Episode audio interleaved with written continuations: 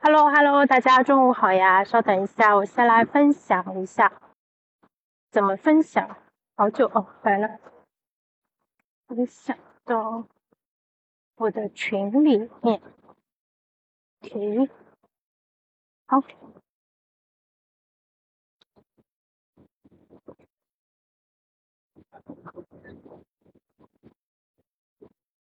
小圈啊。好，那今天是二零二二年九月八号，星期四，现在是中午十二点十分。我现在正在外面散步。今天中饭吃的比较快，呃，加上最近上海过了连续四十度高温的这种极端天气，那外面的气温现在还是有点高。今天中午应该是接近三十二度，呃。温度不算很高，但是因为太阳比较晒，所以在没有树荫的地方还是挺热的。我大概会走三十分钟左右的时间，然后正好利用这三十分钟的时间，就是把这个话题讲一讲啊。那这个就又回到了我们最早的那个形态。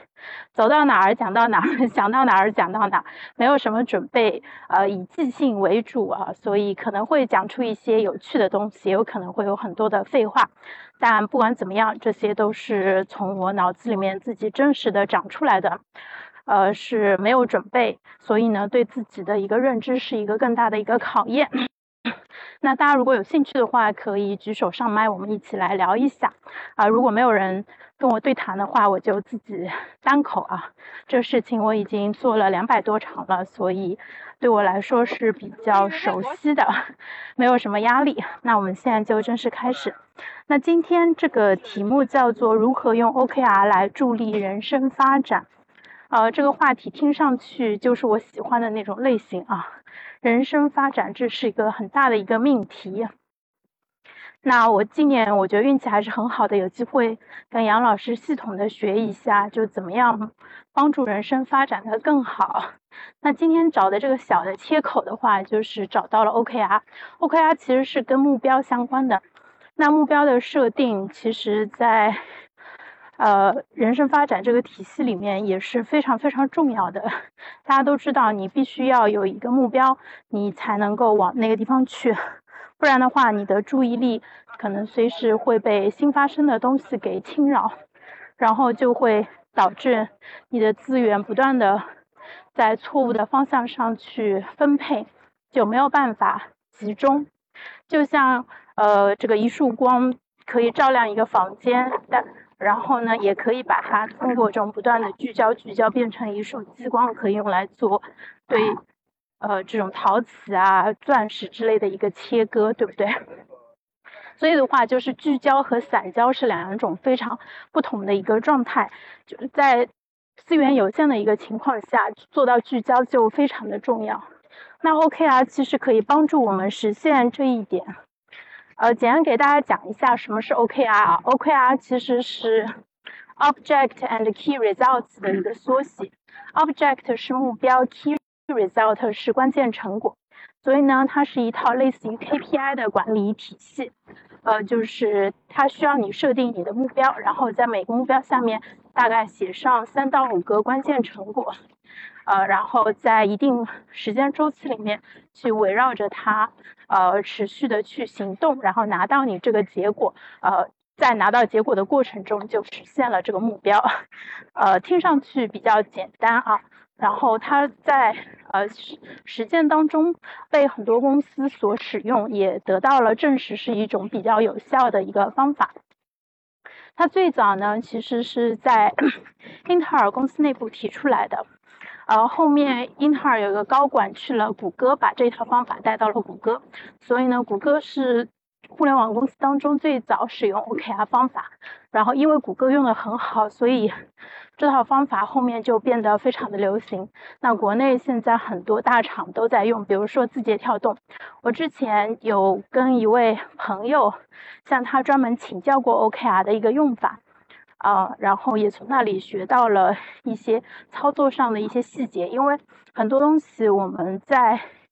呃，学习一个新事物的时候，不仅要了解它的定义是什么，然后它是怎么做的，然后我们其实很多时候还会对操作细节非常感兴趣。那这些细节其实也是非常重要的。比如说，呃，双月 OKR 的话，它呃一开始就是要设置 OKR，然后它在一个月结束的时候，它会有一个中期回顾，呃，中期的 review，然后呢，review 完了以后到。这个周期结束的时候，对这一个周期进行总结，然后把下个周期的 OKR 一并提出来啊，所以是这么一个用法。那我们今天来讲说，用 OKR 来助力人生资本，而，助力人生发展的话，其实呃是想把这个短期的嗯管理工具跟长期的目标结合起来，因为人生发展它除了是一个很大的一个话题以外，它其实也是个长周期的一个命题，呃，就是呃我们在不同的时间做不同的事情，比如说我们用三十分钟吃吃完一顿饭，我不可能说我一年吃了一用一年的时间去吃这顿饭，对不对？就是你要给不同的时间周期去配不同性质的一个目标。那 OK 啊，先就是我们如果用。双月来看的话，就是我们 OKR 是一个两个月的一个目标。那两个月它虽然不算很短，但其实也不是很长，呃，然后人生发展其实是在更大的一个周期上面。那杨老师会把人生周、人生发展的人生周期分为这几个阶段啊，比如说短期的话算三个月，长一点十八个月，再长一点三年，然后再长一点就是十二年，进行这样一个划分。那当我们在设置短期的 OKR 的时候，如果我们能把自己长期的目标，就是放在心里面，就是用来指导我们设定这个 OKR 的话，就我们做出来的 OKR 它。呃，会有两个好处。第一个呢，就是它更符合我们的呃长期目标，同时也符合我们的一个内在动机。就是当你意识到这个事情是长期值得去做的，那你在短期去做这个事情的时候，你会更加有使命感。然后第二点的话，就是说，呃，在呃长期重要的事情，在短期有可能你需要做一些取舍，因为呃资源有限。所以。就是我们在呃一个时间段里面不可能把所有的事情都做掉，所以话确定当前比较重要的任务，然后把资源给到这个任务其实是非常重要的，不然我们可能就会处于那种我虽然在做一件事情，但我心里还在想着我没有来得及做的另外十十十几件事情，那这个时候你就会出现那种心猿意马，然后就心浮。气躁的一种情况，就没有办法沉下心去做你选定的这个事情。那制定 OKR 的过程，其实也是一个帮助自己更好的去思考，就是到底什么是重要的？有长期重要，有短期重要，有全局最优，也有局部最优，对不对？当我们做到这个长短期能够结合起来考虑的时候，就是我们对自己的人生就会更加有掌控感啊！而且除了掌控感之外，我们还可以通过有意的设计来增加一些不确定性，增加一些就是有变化的部分，就是 让我们在做一个理性的人的同时，也能够保持灵性。对，这个其实是非常非常重要的。嗯，然后接下来我想一下讲什么东西啊？那呃，如果按照从一月份开始设的话，那现在是八月和九月，呃，九月和十不对，九月和十月，呃，这个周期，呃，那大家不知道大家前面就过去的八个月，就是今年你感觉怎么样啊？今年其实真的发生了很多的事情，包括疫情，包括俄罗斯和乌克兰的。打仗啊，然后国际局势的一些变化对经济形势也有一些影响，还有就是，呃，今年这个高温的这个天气，然后，呃，反正大家就是对今年的观感，我觉得可能会是非常的复杂，呃，然后经济形势不好的话，其实对个人的生活，包括我们对未来的一个预期和信心，都会有很大的影响，这也会影响我们的消费决策、投资决策，比如说。哎，苹果出了新的设备了，要不要买？对吧？或者说，哎，这个房子住的不是很舒服，本来是想换的，但是今年你这个经济形势要不要换，这些其实都是就我们需要去考虑的一些问题啊。呃，那大家平时看一些文章或者跟朋友讨论的时候，可能会发现说，呃，最近的一个氛围其实并不是特别的乐观。呃，就是不管是从就是那个投资的领域啊，呃，或者是说从个人的信心指数来看，就是呃，可能我们确实要经历一段时间的一个。这个经济的一个下行，那因为我们从改革开放到现在，就是就因为我是八零中，嗯呃出生的人嘛，所以所以我们其实，在成长的过程中，我们小时候也确实吃过一些苦。那时候也不像现在物资这么丰富啊，那时候吃肉也是就不是天天都能吃到的，啊，所以。呃，我们小时候，我们那一代人的话，我觉得营养不良的应该也不少，长得矮的。当然，我是因为缺乏运动了，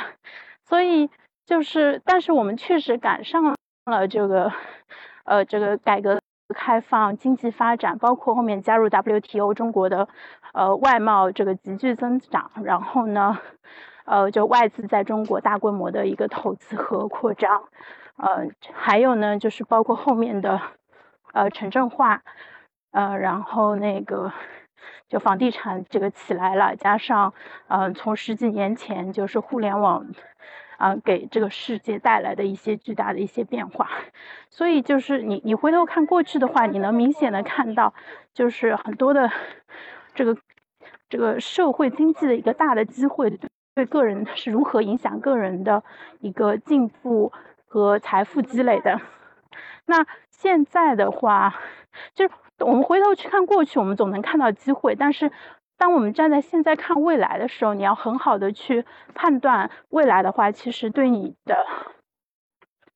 对你的判断能力提出了一个更高的一个要求，那我们可能也不太会习惯去做这样一个事情啊。大家有兴趣的话，倒是可以去看，找几本书来看。就是美国有一个学科叫做未来学，就是有几位比较著名的未来学家，然后，呃，包括凯文·凯利，啊，还有另外一位叫什么名字，我有点想不起来，他没有凯利那么有名啊，但是他的观点。对凯利，包括其他这个呃创业者，他们的影响都非常的大。回头我翻一下，然后那个发在那个文稿里面啊。我觉得就是因为预判未来的话，就是你要对未来做一些预测，然后你当下去采取一些行动。比如说你现在要不要换工作，要不要呃进入一个新的领域，要不要创业，要不要买房子，这个其实都是就是跟你。对自己的当下和未来的一个判断所挂钩的，所以这是因为这些都是人生中非常重要的一个决策。那杨老师曾经说过，人生中重要的决策其实不超过十个，那这十个决策其实都值得你好好的去。呃，做那你要有高质量的决策，其实是需要有高质量的一个信息输入的，同时你还有一套比较厉害的那个处理系统，这样才能输出一个比较好的一个结果。对，所以我自己在这条路上也还在学习当中啊，来 找东西吃。然后，那说回到那个今天的这个题目，OKR 和人生发展。那人生的发展，就像有一个哲人曾经说过啊，就一个人他的成成就，对吧？固然要看个人的努力，也要看时代的一个发展。所以，当我们能够更好的判断时代的一个趋势的时候，我们就当我知道风往哪里吹的时候，往那个方向去，我就更有可能就是借助风的这个力量。那我们现在看下来的话，就是，呃，因为呃社会就是因为经济从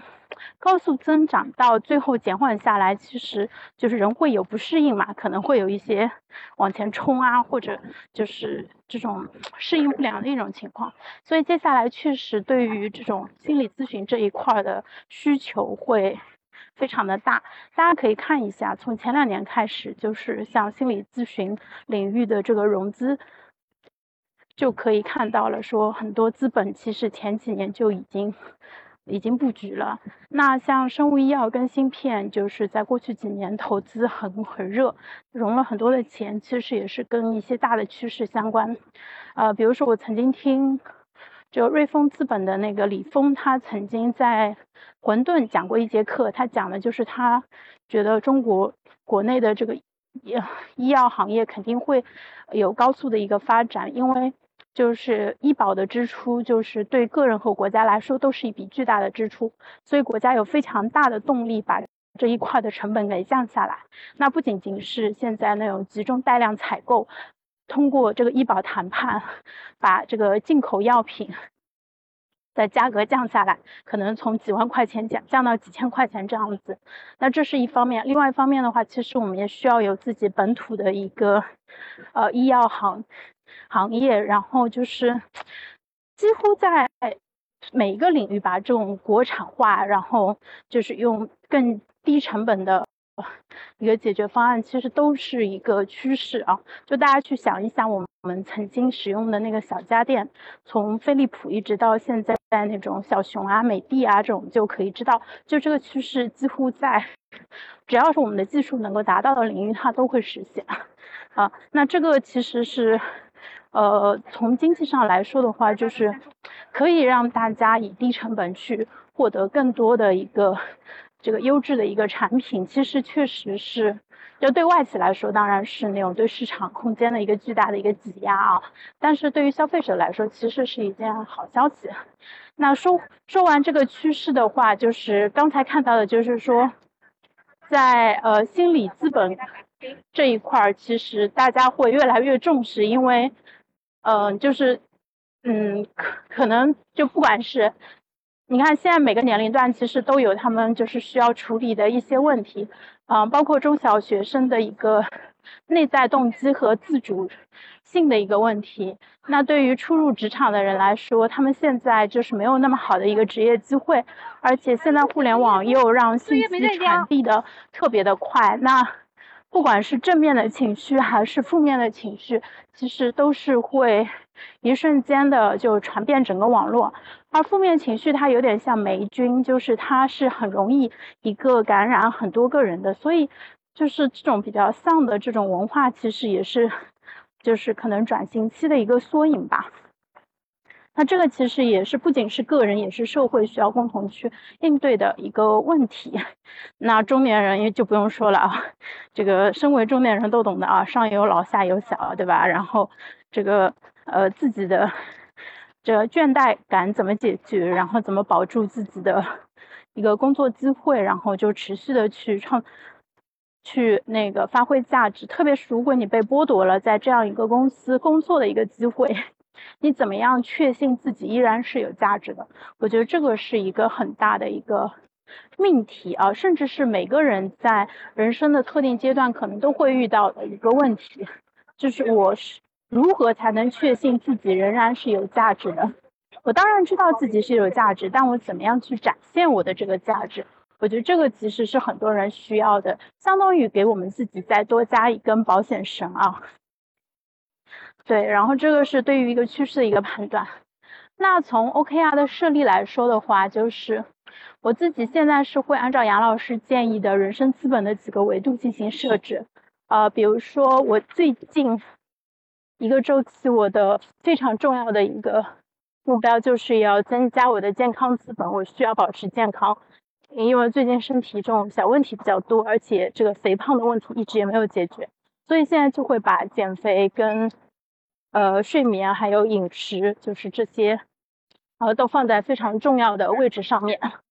然后的话，就是一些之前就知道自己应该学习，但是没有。通关的一些技能也被我放在 OKR 里，OKR 里面，比如说更好的去学习，呃，就我之前从杨老师这儿学的各种课程，什么行为分析啊、信息分析啊，包括写作这些技能都变得非常的重要啊。然后还有一个，呃，O 的话，其实我会把它放成输出。因为前面讲到的是学，其实相当于是输入。那你怎么样去检验你的这个输入的一个结果呢？最好的办法其实就是做输出。输出的话，呃，像现在这种，呃，这种语音的分享是一种方式，另外还有一种方式的话，其实就是，呃，就是可能会更准备度更高的那种内容，比如说去呃，就是带这个大纲的那种提问啊和直播，然后也考虑说，呃，我现在就是公众号也一直在更新，每天大概写五百字左右，然后呃，另外的话就是可能最近会。呃，在少数派那边有一个课程是和冲叔一起做起来的，大家也可以期待一下。然后这周六的话，我们在核桃派还会呃分享一个，就跟今天话题差不多，所以我觉得今天其实相当于是一个呃预备啦，就是今天讲的内容，其实周六的时候可以把它再深入的再拓展一下。大家今天如果没有听完整，或者听了觉得说哎讲的还不够深入的话，那到周六的时候可以再来听一下，给大家交付一个完成度更高的一个呃分享。对，所以输出对我我我觉得是是非常非常重要的。